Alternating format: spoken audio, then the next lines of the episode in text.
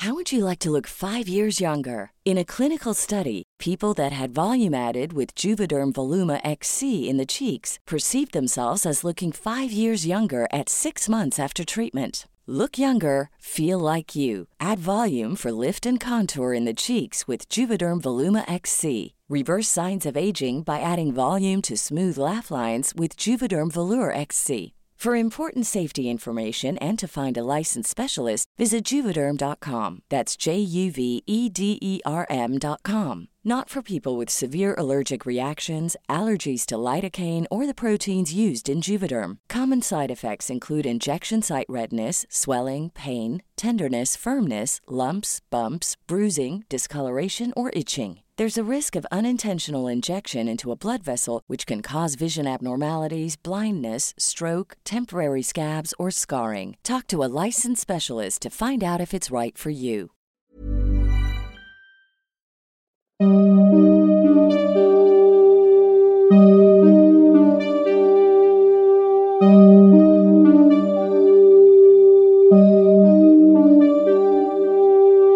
Los siguientes minutos escucharás historias que podrían quitarte el sueño. Cosas que pasan con mayor frecuencia de lo que podrías imaginar. Anécdotas vividas por personas reales, como tú, como yo. ¿Estás listo para escucharlas? Así que ponte cómodo y apaga la luz, porque yo soy Emanuel Morales. Y yo, Kevin García. Y estas son Las historias del mundo creepy.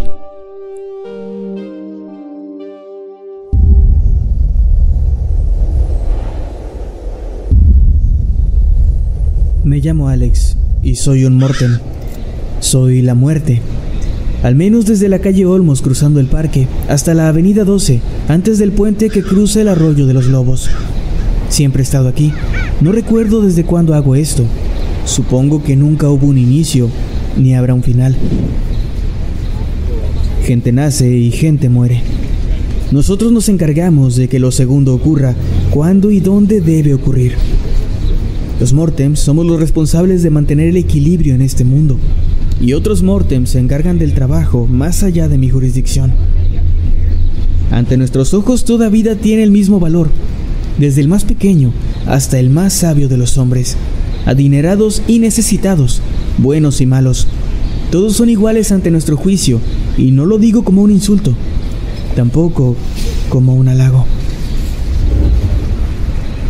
A la gente le gusta pensar en lo que hay más allá. Les gusta creer que los espera una recompensa o un castigo cuando hayan dejado escapar su último aliento. Eso les da algún tipo de esperanza, le da un significado a su existencia. Pero la realidad es mucho más simple, mucho más terrenal. Sus familiares, sus amigos, los extrañarán por un tiempo. Luego solo los recordarán de vez en cuando hasta que, finalmente, cada persona que los haya conocido muera también. Y así, con ellos, deje de existir por completo lo único que había quedado, como registro de que alguna vez su pie pisó esta tierra. Algunos mueren de forma violenta y no depende de su comportamiento, de si han sido buenos o malos. Son ellos mismos quienes deciden matar o morir. Yo soy solo una herramienta que cumple con su función. Paso la mayor parte del tiempo descansando en soledad. Observo a los pájaros volar cuando descanso en las copas de los árboles. Veo a las personas viviendo sus vidas. No son tan distintas a la mía. Hacen lo mismo una y otra vez hasta morir. La diferencia es mi existencia sempiterna. Como mi jurisdicción abarca solo 15 calles, han pasado semanas o hasta meses enteros sin que alguien requiera de mis servicios. No he estado muy ocupado desde el 65 con el asesino del parque. 12 muertos en tres meses, hasta que lo atraparon. Desde entonces he estado bastante aburrido, aunque de pronto he sentido la necesidad de ir al sur. A alguien se le ha agotado el tiempo. Instintivamente sé a dónde ir, dónde estar, cuándo debo trabajar. ¿Quién será esta vez? ¿Acaso el sujeto del suéter verde? No, él se ve muy sano. Debe ser aquel anciano de allá, el que camina rumbo al buzón. Lo he visto antes, siempre anda por aquí. Supongo que le llegó su hora. No, no es él. Hay un chico caminando hacia esa tienda de ropa. Está escuchando música, lleva los audífonos puestos. Tal vez será un atropellado, teorizo. Puedo sentirlo. Definitivamente es él. Su existencia ha llegado a su fin. No veo ningún automóvil cerca, pero hay dos tipos en el callejón y él está a punto de pasar junto a ellos. Ellos lo rodean, le piden su cartera y su teléfono. Él se niega. Mala idea, muchacho. Uno de ellos tiene una navaja. Coloco mi mano en la frente del chico. Su piel se vuelve fría con rapidez. Sus ojos se ponen blancos y deja salir su último aliento.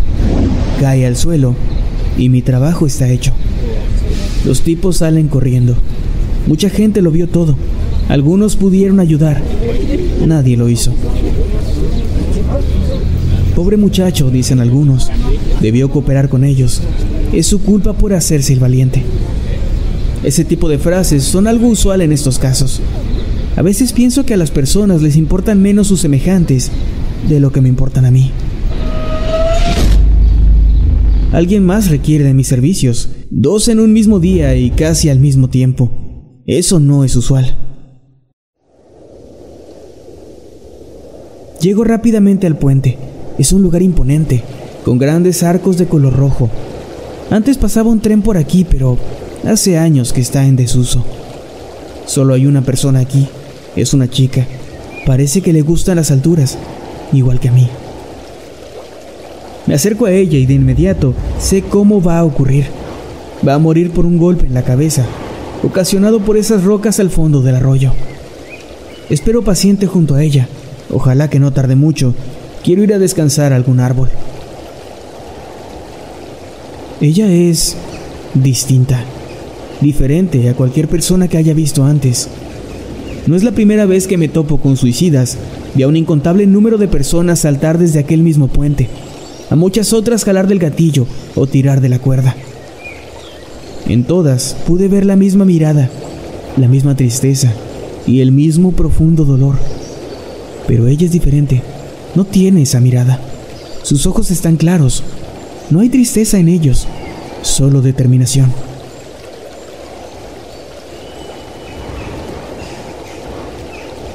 Ella no es especial, es solo una persona, un ser humano más. Pero entonces, ¿por qué no puedo dejar de verla? Me siento muy raro. Es la primera vez que me intereso genuinamente en algún ser humano. Un momento, ella voltea y me sonríe. ¿Sonrió? Le sonrió a la muerte. Me sonrió a mí. La chica ha decidido saltar pero yo no pude moverme. Solo la veo caer al agua helada. Cae en un área profunda y sin rocas. Está bien, está viva, porque yo no hice mi trabajo, porque por primera vez fallé. La joven sale del agua, está empapada y temblando de frío. Mira justo donde yo me encuentro y por un momento pienso que me está viendo a mí, pero eso es estúpido. Ella no puede verme. Nadie puede. Solo está viendo el lugar desde donde saltó. Supongo que se pregunta qué pudo haber salido mal. La veo con detenimiento. Su mirada sigue siendo clara. No está triste, aunque tampoco feliz. Se aleja del arroyo y se pierde entre los árboles. Yo solo me quedo aquí, en el puente. Algo debe estar mal conmigo, y quisiera averiguar qué es, pero solo puedo pensar en aquella mirada. Solo puedo pensar en ella. Esto que me está pasando es una sensación muy desagradable. Es como perder el control de mis acciones. Quiero dejar de estar pensando, pero no puedo. ¿Será acaso así como se siente morir? Calle 7, junto al ayuntamiento, edificio F, piso 3, departamento 32B. Ahí es a donde debo ir. Esta vez no puedo fallar, no puedo equivocarme de nuevo. Llego al lugar, me elevo hacia la ventana correspondiente al departamento 32B. Desde fuera veo a alguien. Es la persona que debe morir. Hay una chica tirada en el suelo, está inconsciente con dos frascos de pastillas vacíos tirados junto a ella. Al verla más de cerca, me doy cuenta con profunda conmoción de que se trata de la misma chica que había visto antes aquella mañana. Es la chica del puente, la de la mirada clara. Se supone que debe morir, pero de nuevo estoy paralizado. ¿Por qué? ¿Por qué me siento así? ¿Por qué me pregunto cosas? Antes de hoy rara vez me había llegado a cuestionar algo y ahora estoy lleno de preguntas. ¿De dónde vengo? ¿Por qué hago lo que hago? Por primera vez creo ser consciente de mi propia existencia. ¿Será acaso así como se siente nacer? Alguien abre la puerta del departamento. Es otra chica. Ella grita y toma el teléfono rápidamente. Debería hacerlo ya. Sé que es el momento. La chica debe morir, pero no puedo hacerlo. No, de hecho, no es así. Sí puedo hacerlo, pero no quiero. La más delgada de las agujas del reloj se había deslizado ya de un número a otro un par de veces, mientras yo navegaba a la deriva en mis pensamientos. Una ambulancia llega haciendo mucho escándalo.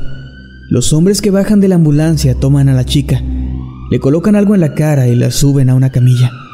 Uno de ellos presiona su pecho con ambas manos. Ella había tomado muchas pastillas, debería estar muerta, pero de nuevo no pude hacer mi trabajo. La suben a la ambulancia y arrancan a toda velocidad.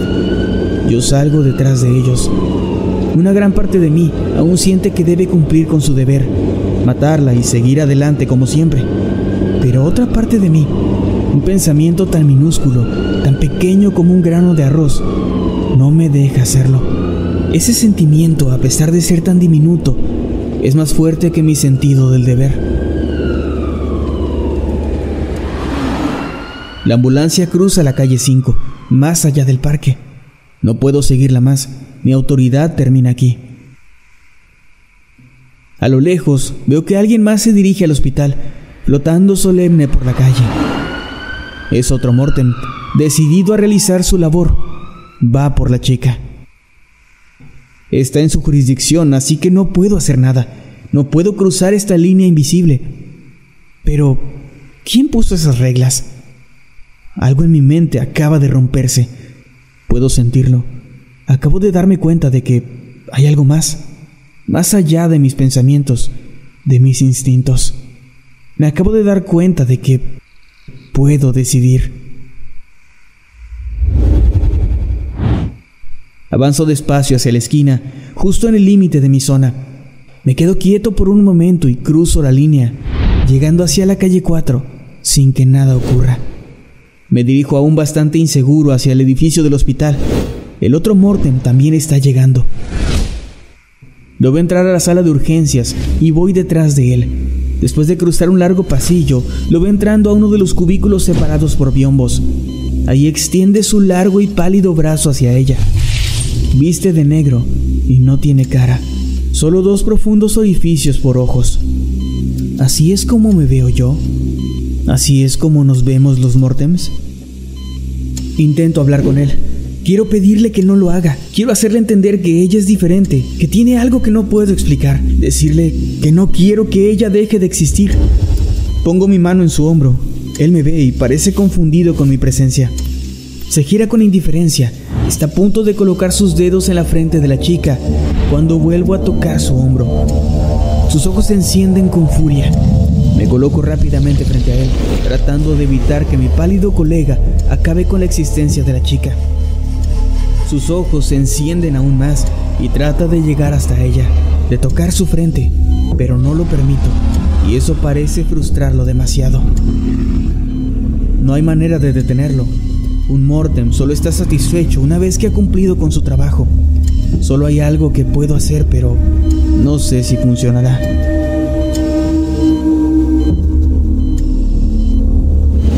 Me retiro mi túnica y cubro a la chica con ella. Tomo el brazo del Mortem y lo llevo lentamente hacia mi frente. Él acabará con la existencia de alguien hoy y solo así se irá. Comienzo a desvanecerme en el aire y veo al Mortem alejándose por el pasillo. Es curioso. Estoy muriendo, pero por primera vez me siento vivo. Es extraño las personas usualmente ruegan por tener más tiempo. Tratan de postergar lo inevitable, pero ella no. Ella anhelaba la llegada de la muerte. Ella me había estado esperando. Y eso es fascinante. Todos hasta ahora habían llorado, gritado o mirado con horror el fin de su existencia. Pero ella no. Ella me sonrió.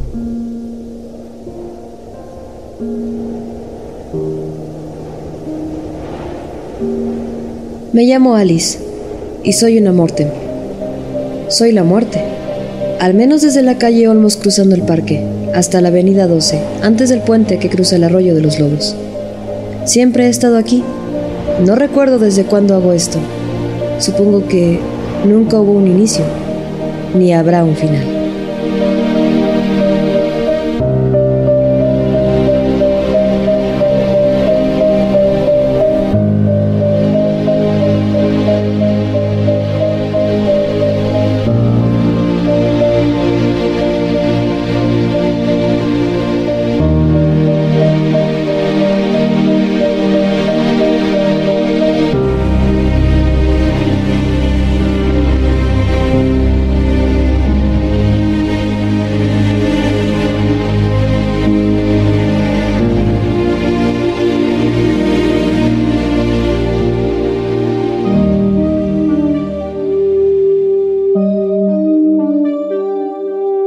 Hemos llegado al final de este episodio. Esperamos que haya sido de tu agrado. Recuerda que puedes escucharnos cada lunes y que puedes seguirnos a través de todas nuestras redes sociales como arroba emanuel-night y arroba Kevin Masketman. Buenas noches y dulces sueños.